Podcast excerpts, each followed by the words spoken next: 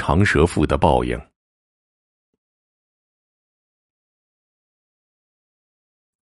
牛南村里有个长舌妇，名叫秀春，整天是好吃懒做，不做正经事儿，专门留意着村子里的风吹草动，然后是添油加醋的到处搬弄是非。他的邻居牛大风常年在外地打工。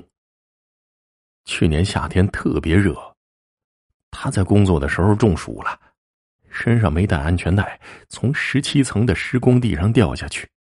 摔成了肉泥。从此呢，牛大峰的媳妇月兰就成了可怜的寡妇。不过，这月兰是恪守妇道，本本分分的过日子。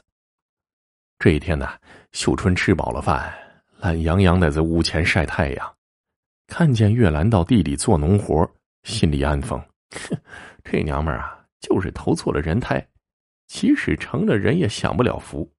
还是我。天生的八字命好，有福气，不用干活。哈哈，想着想着，他自鸣得意的哈哈大笑了起来，幸福感爆棚。傍晚时分，夕阳落山，他看见月兰衣衫不整，满脸污垢，哭哭啼啼的跑回家里，眼神还有一丝丝的慌张和不安呢。嘿呦，这是怎么了？秀春立刻打起了精神。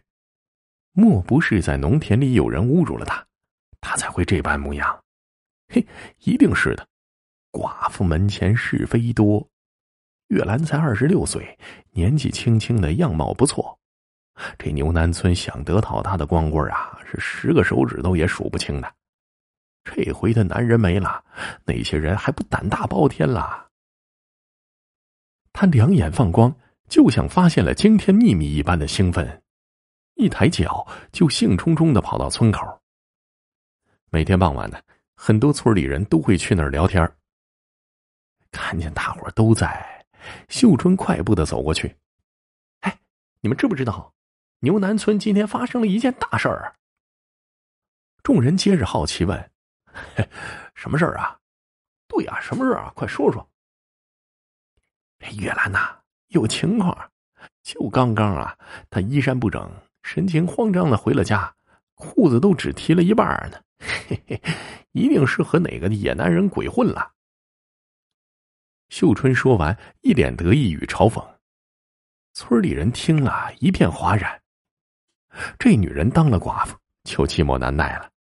丈夫还没死多久，尸骨未寒的，就做出如此伤风败俗的事儿，真是不要脸。打那之后呢？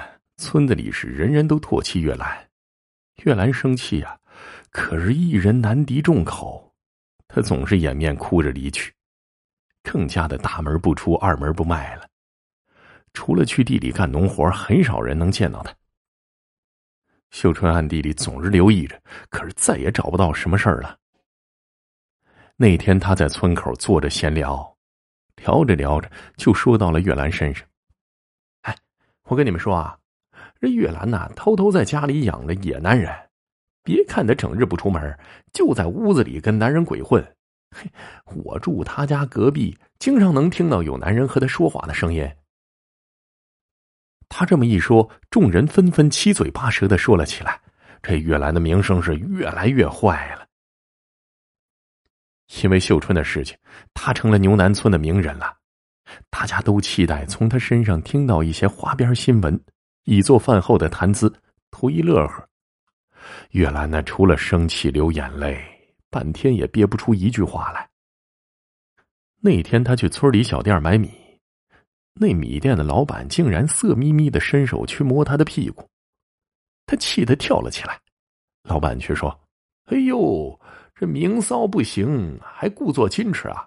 你装什么装啊？”月兰气得跑走了。付了钱，米都没要。第二天一早，月兰就上吊死在了村子里的一棵梧桐树上。这事儿闹出了人命，村子里的人才感觉到自己过分了。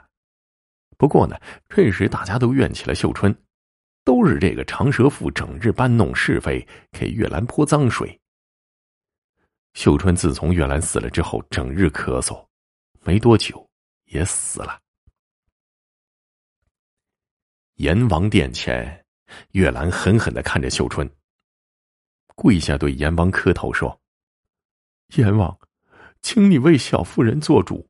这长舌妇在人间时到处搬弄我的是非，害得我不能安生过日子，才寻了短见。”秀春看见威严的阎王，吓得扑通跪地说道：“阎王大老爷，并非我搬弄是非呀。”这月兰确实与人有染，不然那一天为什么会衣衫不整的回家呀？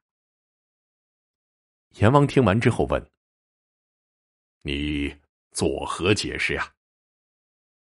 月兰哭着说：“那日小妇人去田里干活，不想村里朱大胆竟然突然出现，想对我不轨。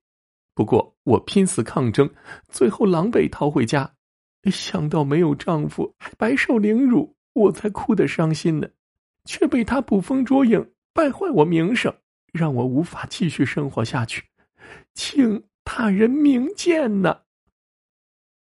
秀春还想辩解，可是却被阎王打断了。